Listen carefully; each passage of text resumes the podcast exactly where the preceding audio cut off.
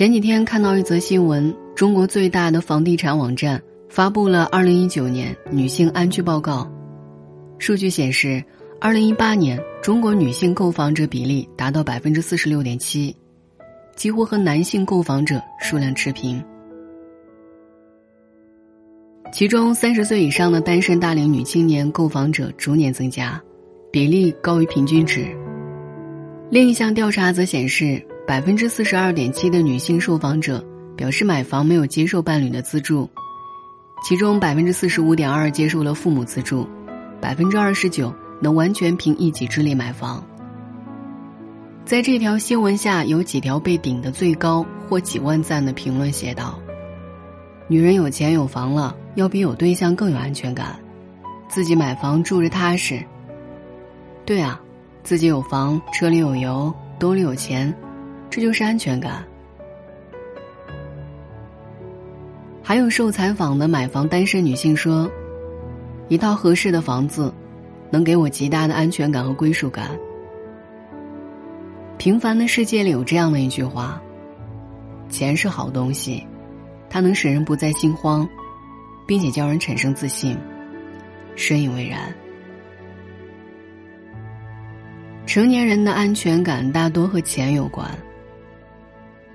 房产律师徐斌在自己的微博里分享了这样的一个真实案例：，二零一五年，女方和男方结婚，购买了上海的一套房子作为婚房，房子价值四百万，其中首付两百万是婆婆出钱，房产证写了男女双方名字，婚后由双方共同还贷，每个月九千多的房贷，从女方公积金里扣五千多，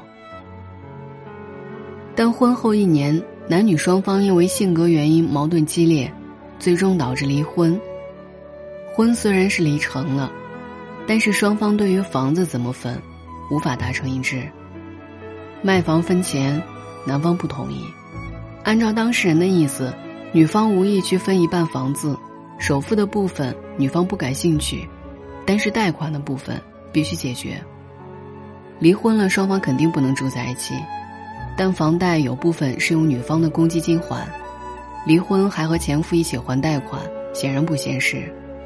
把房子过户给男方，不还完贷款，银行也不同意更名。于是女方又起诉男方，要求分割房产、拍卖房子。接下来发生的事儿让人细思极恐。婆婆把儿子和儿媳告上法庭，要求双方偿还两百万的首付。儿媳的分房官司只能终止，等婆婆的官司先出结果。最终婆婆胜诉，法院判决男女双方偿还婆婆两百万首付。也就是说，女方要拍卖房子之前，必须先还给婆婆一百万。一百万不是个小数目，女方自然也拿不出来。婆婆第一时间申请了对前儿媳的强制执行，由于女方拿不出现金偿还首付。无法执行生效判决，就得上黑名单。女方没钱，那就执行房子，但是执行谈何容易？法院走程序都要一两年时间。让女方更加不平衡的是，婆婆与儿子本是一家，所以婆婆并没有对儿子申请强制执行，男方没上黑名单。从二零一八年的九月到今天，已经半年过去了，法院还没有执行这套房子。现在由儿子和婆婆共同居住，女方如今的局面变成了房子没得住，钱没得分，贷款还得继续还，人还上了黑名单。律师表示，根据婚姻法的规定，结婚由男方父母出资买房，写双方名字的，实则难以保证女性在婚姻中的地位和安全。一旦离婚，该分的财产未必能分一半。还可能让你离了婚，还被拖在官司里。因为在婚姻法里，男方婚前买的房子，即便加上女方姓名，这房子永远都还是男方的。也就是说，结婚多少年，女方都相当于借住在男方的房子里。只要哪天情变离婚，女生就得卷铺盖走人。想通过在房产证上加名字获得安全感的想法，早就行不通了。冯仑曾说：“当社会给不了你安全感时，你会想买个小房子给自己一点点安全感，起码不用总搬家。我想，这也是近年来女性购房人数会猛增的原因，因为越来越多的女孩开始明白，感情随时可能会背叛你，但握在手里的钱不会，且只有自己挣来的钱，才能带给你最牢固的安全感。张小娴说：“每个女人都想要安全感，都用各种方法想要得到安全感。可无论我们多努力，无论我们拥有多少，到头来还是觉得没有安全感。为什么会这样呢？因为要来的安全感就像昂贵的玻璃器皿，即使你小心翼翼的呵护，也可能粉身碎骨。”安全感究竟是什么？百度百科上说，安全感就是渴望稳定、安全的心理需求，属于个人内在的精神需求。也就是说，真正的安全感只可能来自于一个地方，那就是你的内心。知乎网友木木三说过这样的一段话：以前我觉得安全感是爱人秒回的信息，他的早安晚安。他的每一个承诺，过马路紧握的手，他温暖好脾气的话语。而如今能给我安全感的，却唯有清晨明媚的阳光，繁华路口人行道的绿灯，出门时口袋里的钱包和钥匙，手机里显示的满格电。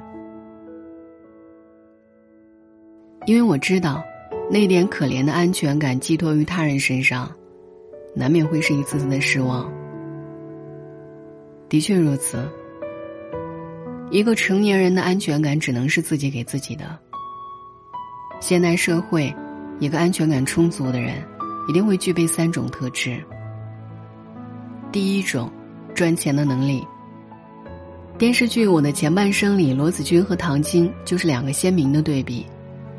刚毕业的罗子君，因为老公的一句“我养你”，放弃了工作，做起了养尊处优的少奶奶。等到老公出轨了，她只能手足无措的哭诉：“是他说要养我一辈子的，是他让我不要工作的。”反观唐晶，她有着不俗的赚钱能力，有自己的事业，所以能在痛失爱人后依然坦然面对，甚至在事业上获得再次提升。有人说，钱能带来最大的安全感，其实不然。真正的安全感不是有很多钱，而是拥有赚钱的能力。因为你有赚钱的能力，你永远不需要成为别人的依附，你有了靠自己生存的底气，自然也就有了足够的安全感。第二，独处的能力。现实生活中，很多恋爱中的姑娘会抱怨，男朋友太帅、太有钱，不在身边。给不了自己安全感，也有男生觉得女朋友太独立，自己也没有安全感。总之就是一句话：我要的只是安全感，你就不能给我吗？仔细观察你会发现，这类人往往缺乏独处的能力，因为他们忍受不了孤独，所以才总觉得没有安全感。少有人走的路说，人生唯一的安全感。来自于充分体验人生的不安全感，体验不安全感才会拥有安全感，而体验，就是独处的过程。你要有独处的能力，才不会担心安全感的归属。刘若英在我敢在你怀里孤独中描述了她的婚后片段，夫妻俩一起出门去不同的电影院看不同的电影。他说：“孤独是一种享受，自己跟自己相处，是蛮有趣的。善于独处的人会有自己的小天地，懂得如何和自己相处。不管别人对你好与不好，你都能过好自己的生活，这样，你也就拥有了真正的安全感。第三点，与不确定性相处的能力。”复书作者彩虹说：“安全感最大的威胁是恐惧，最能让人产生恐惧的事物，就是未知的不确定性。哪怕你有很多很多钱，也可能因为投资或者其他不慎，使我们钱财空空。哪怕你有好几套房子，未来的房产政策、空气环境也会让你担忧。哪怕有再相爱的伴侣，你都不确定几十年以后的你，以及你们会怎样。十足的安全感不过是个假象。真正能提高我们安全感的，恰恰是我们与不确定性相处的能力。当你对各种不确定性掌控能力越强，我们的安全感便越高。我很赞同这段话。世界的本质是无常，百分之百安全只存在于少数情境，通常也是短暂脆弱的。不确定性，才是生活的常态。你永远不知道未来会发生什么，如何与这个不安的世界的未知相处，是我们每个人的必修课。当你能够拥抱不确定性，具有了跟不确定性安然相处的能力，你也就有了相当高度的安全感。当今社会，每个人都或多或少的缺乏安全感，有的人压力一大。就喜欢吃甜食，喜欢喝奶茶。有的人不管去哪儿，都要带着自己心爱的玩具。有的人一个人的时候，一定要开着电视或音乐，制造热闹感。但正如作家张小娴所说：“唯有当你认清世间一切事物都是无常的事实，你才明白，安全感从来无法外求，也从来不在这世界以外。”它是你内心世界的平安。聪明的人懂得自己给自己安全感。希望你能找到属于自己的安全感。也愿我们的安全感一直都在。晚安。这千斤重情书，在夜阑尽处，如门前大树。没有他倚靠，归家也不必撇雨。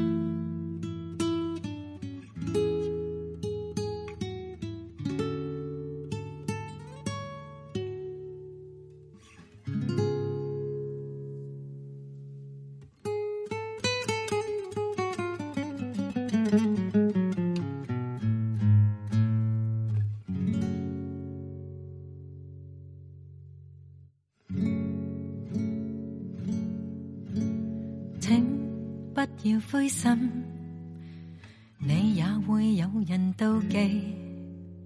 你仰望到太高，贬低的只有自己。别荡失太早，旅游有太多胜地。你记住你发肤，会与你庆祝转机。慰藉自己，开心的东西要专心记起。啦啦啦，爱护自己是地上十道的真理。写这高贵情书，用自言自语作我的天书。自己都不爱，怎么相爱？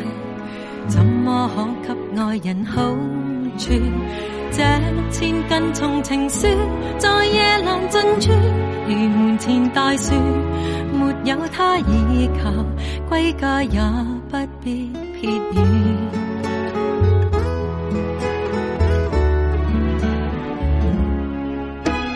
请不要哀伤，我会当你是偶像，你要别人怜。